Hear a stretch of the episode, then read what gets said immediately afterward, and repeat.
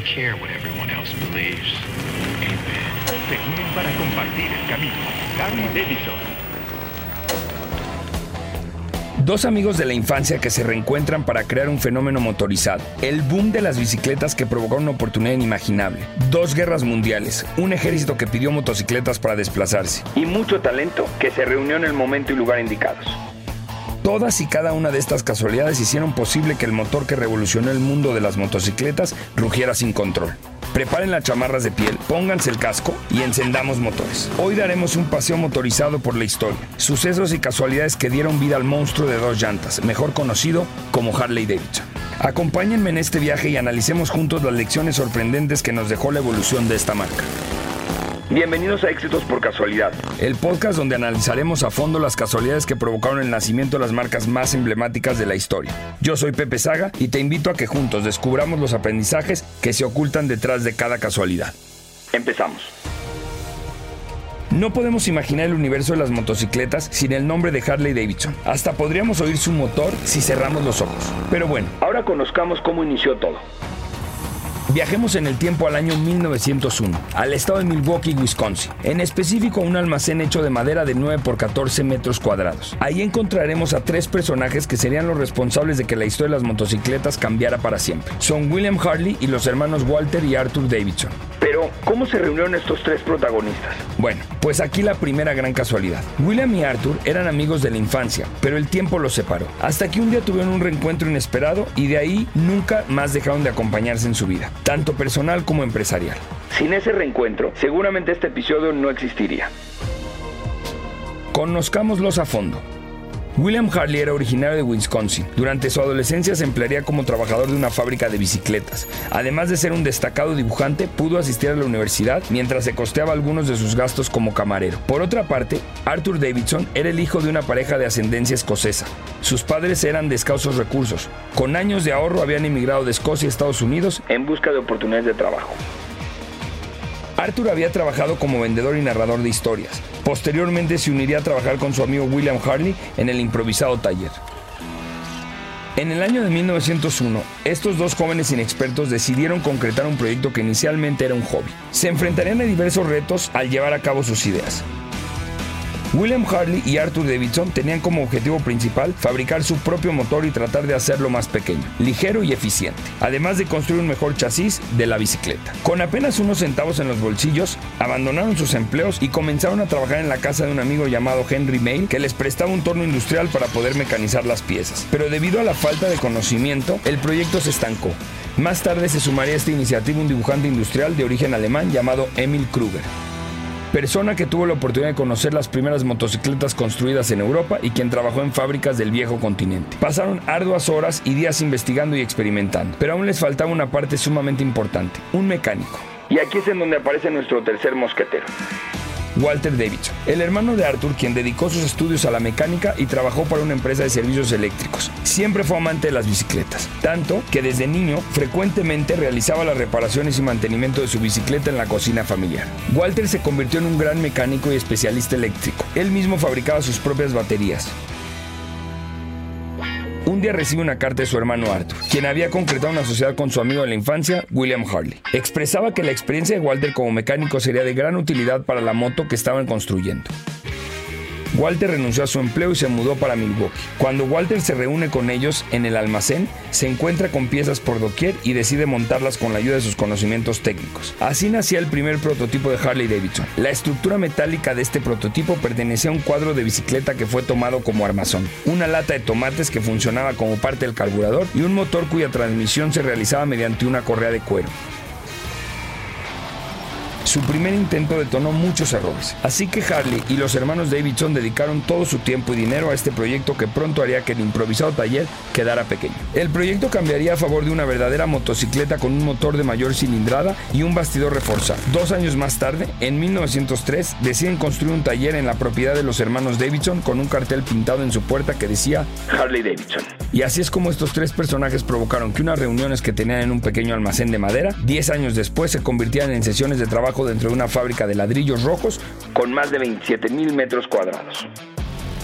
Como dato curioso, en ese mismo año, 1903, Henry Ford lanzó al mercado su modelo A, mientras que los hermanos Wright conseguían su famoso despegue motorizado. ¿Casualidades o los astros se alinearon? Bueno, no lo sabemos, pero lo que es un hecho es que ese año lograron producir tres motocicletas.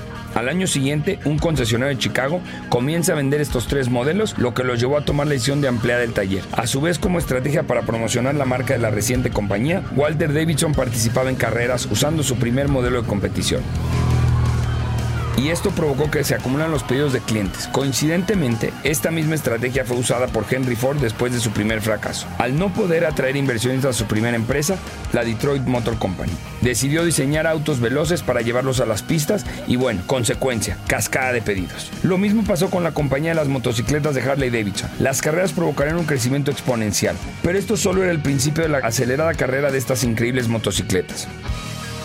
William Harley se inscribió en la Escuela de Ingeniería de la Universidad de Wisconsin en Madison. Se graduó en 1907 y pronto regresó a la Harley Davidson Motor Company para aportar y aplicar todos sus conocimientos. Ya para ese mismo año, 1907, la compañía producía 150 unidades. Además, sus motocicletas habían conseguido un récord de eficiencia de 300 kilómetros por galón de gasolina. En 1913, la primera motocicleta Harley Davidson ya había cambiado de dueño varias veces, habiendo recorrido más de 160 mil kilómetros, siempre con sus piezas de fábrica, sin necesidad de refacciones.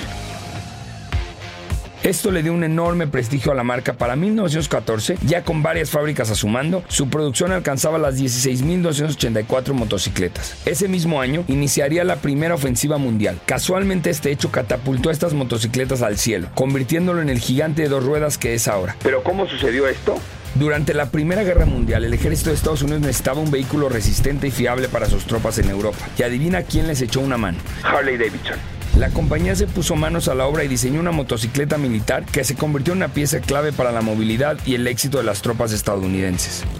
En total, produjeron más de 20.000 motocicletas para el ejército, lo que les permitió mejorar aún más su producto a través de rigurosas pruebas y, por supuesto, cimentar su reputación. De hecho, en 1917, Harley Davidson se convirtió oficialmente en el principal proveedor de la milicia después del conflicto, y en menos de dos décadas se consolidó como la compañía más exitosa del mundo, llegando a estar presente en 67 países. Es una muestra de que la casualidad puede abrir oportunidades, y lo importante es saber tomarla.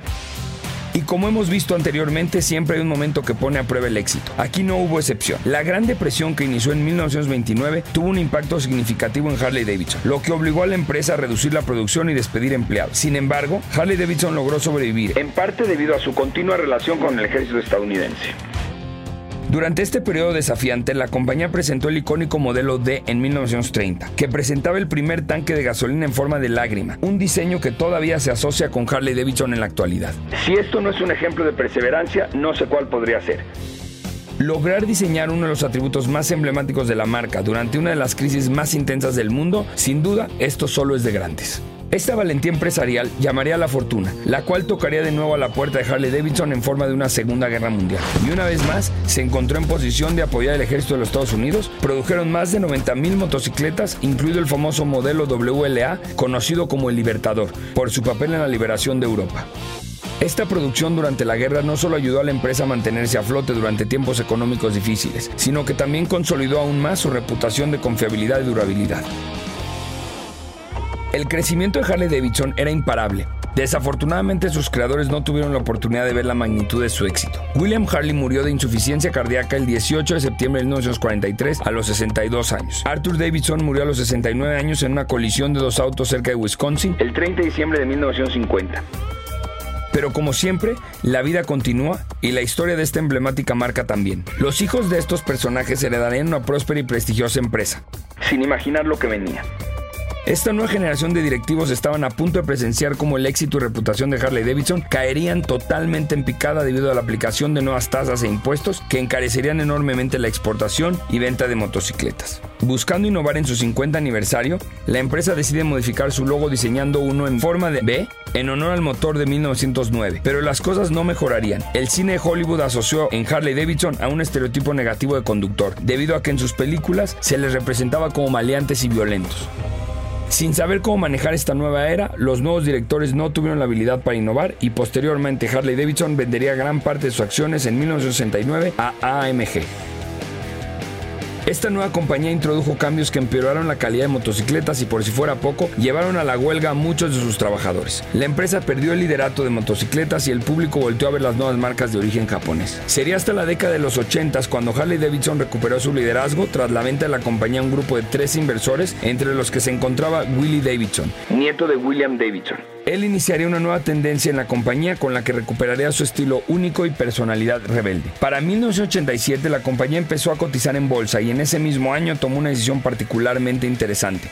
Establecer Harley Owners Group, HOG, una comunidad para entusiastas de Harley Davidson. Este movimiento, impulsado por el deseo de crear un sentido de pertenencia entre sus clientes, fue un momento crucial en la historia de la empresa. De este modo, y gracias a la mejora de los modelos existentes y la creación de muchos nuevos, Harley Davidson pudo recuperar el terreno perdido. A principios de la década de 2000, la empresa enfrentó un nuevo desafío, una base de clientes que envejecía rápidamente. Harley Davidson necesitaba atraer a los motociclistas más jóvenes sin alienar a sus fanáticos existentes. Por casualidad, se tomaron con la solución perfecta cuando adquirió un Well Motorcycle Company, un fabricante de bicicletas deportivas y de carreras, le permitió a Harley Davidson diversificar su línea de productos y atraer una gama más amplia de clientes. Sería interminable enumerar las decisiones que llevaron y siguen llevando estas motocicletas por el camino del éxito. Pero pude detectar algunas lecciones que se desprenden de esta historia y quiero compartírselas. ¿Listos? Lección 1. Comienza con algo pequeño, sueña en grande. Todo negocio exitoso comienza con una visión y Harley Davidson no fue la excepción. Aunque su primer prototipo estuvo lejos de ser perfecto, fue la base para futuras innovaciones y mejoras. Lección 2. Adaptarse a las circunstancias cambiantes. Harley Davidson reconoció la oportunidad que presentaba la guerra y la capitalizó, fortaleciendo su marca y sus productos en el proceso. Lección 3. Construir una comunidad. La decisión de Harley Davidson de crear Harley Owners Group fomentó la lealtad a la marca y convirtió a los clientes en fanáticos de por vida, un activo invaluable para cualquier negocio. Lección 4. Estar dispuesto a evolucionar. La capacidad de Harley Davidson para adaptar y expandir su oferta de productos fue crucial para mantener su posición en un mercado competitivo. Lección 5. Forjar alianzas estratégicas. La relación de Harley Davidson con el ejército brindó estabilidad y credibilidad durante tiempos inciertos, demostrando el valor de las alianzas estratégicas en los negocios. Lección 5. Forjar alianzas estratégicas. La relación de Harley Davidson con el ejército brindó estabilidad y credibilidad durante tiempos inciertos, demostrando el valor de las alianzas estratégicas en los negocios. Estas cinco lecciones son solo algunas de las cientos que podríamos obtener de la historia de este gran icono motorizado. Aún después de más de 100 años, estos aprendizajes son vigentes y poderosos, tanto que cualquier emprendimiento o compañía puede aplicarlos en la búsqueda de su consolidación. Aunque no podemos olvidar uno de los ingredientes principales para llegar al éxito, la casualidad. Los esperamos en nuestro siguiente capítulo, porque las casualidades nunca dejarán de ocurrir, es mejor estar preparados para aprovecharlas. Yo soy Pepe Saga y esto fue Éxitos por Casualidad.